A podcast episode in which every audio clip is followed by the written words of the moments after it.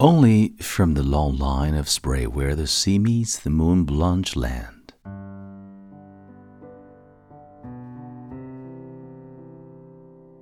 嗨，亲爱的朋友，你好，欢迎收听英语美文朗读，我是你的朋友孟非 Phoenix。今天与你分享的是英国诗人马修·阿诺德的这首《多佛海滩》。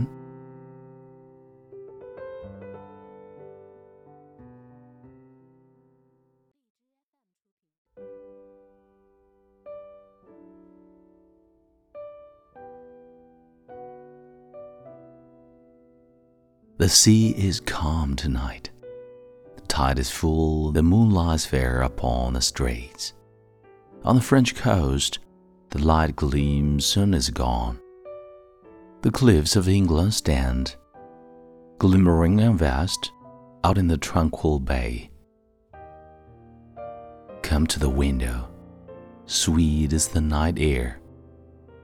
Only from the long line of spray where the sea meets the moon blanched land. Listen, you hear the grating roar of pebbles which the waves draw back and fling at their return up the high strand, begin and cease, and then again begin, with the tremulous cadence slow, and bring the eternal note of sadness in. Sophocles long ago heard it on the Aegean, and it brought into his mind the turbid ebb and flow of human misery. We found also in the sound of a thought, hearing it by the distant northern sea. The sea of faith was once, too, at the full and round earth's shore lay like the folds of a bright girdle furled.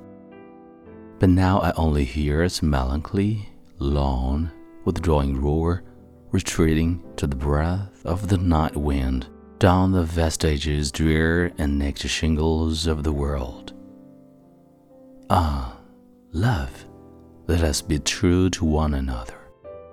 For the world, which seems to lie before us like a land of dreams, so various, so beautiful, so new, hath really neither joy nor love, nor light, nor certitude, nor peace, nor help for pain. And we are here as a darkling plain swept with confused alarms of struggle and flight, where recurrent arms clash by night.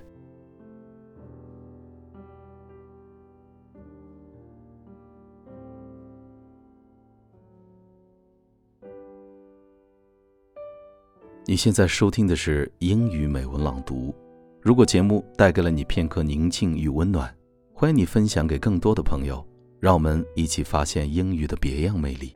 同时，也欢迎你在微信订阅号搜索“英语美文朗读”，来收听更多暖声英语节目。我是你的朋友孟非 Phoenix，and see you next time。